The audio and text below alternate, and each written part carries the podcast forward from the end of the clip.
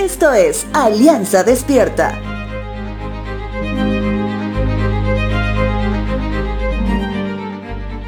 Las generaciones postmodernas, al haber nacido y convivido con la globalización, la modernización y el mundo digital, tienen acceso a la información de manera inmediata. Si hoy un niño quiere ver a un colibrí volando, las plataformas de videos le permiten ver ello en cuestión de segundos. Sin embargo, si eso pasara con un niño hace 40 años, tendría que esperar que sus padres tengan el tiempo y la economía para comprar un libro y tener la esperanza de encontrar al menos una fotografía que muestre a un colibrí volando.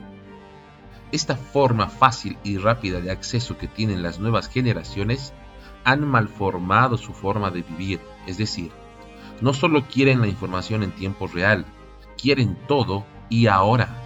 Si no lo tienen, se frustran, y si lo obtienen, les dura muy poco la emoción porque ahora quieren otra cosa más. Te hablo de esto porque si de malos hijos hablamos, en los tiempos del Antiguo Testamento había una forma peculiar de lidiar con los hijos rebeldes. Libro de Deuteronomio capítulo 21 versos 18 al 21 dice lo siguiente. Supongamos que un hombre tiene un hijo terco y rebelde, que no quiere obedecer ni a su padre ni a su madre, a pesar de que ellos lo disciplinan. En un caso así, el padre y la madre tendrán que llevarlo ante los ancianos mientras estén juzgando en las puertas de la ciudad. Ambos padres les dirán a los ancianos, Este hijo nuestro es terco y rebelde, y se niega a obedecer, es glotón y borracho. Entonces todos los hombres de esa ciudad lo matarán a pedradas. De ese modo limpiarás esa maldad que hay en medio de ti y todo Israel se enterará y tendrá miedo.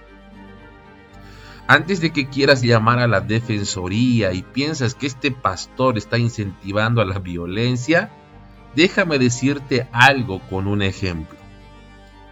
Haz de cuenta un cesto con manzanas, donde al medio se encuentra una podrida. ¿Qué es lo que harías? Es bastante obvio. Lo que harías porque yo haría lo mismo. Es esa la base que se utilizaba en el Antiguo Testamento.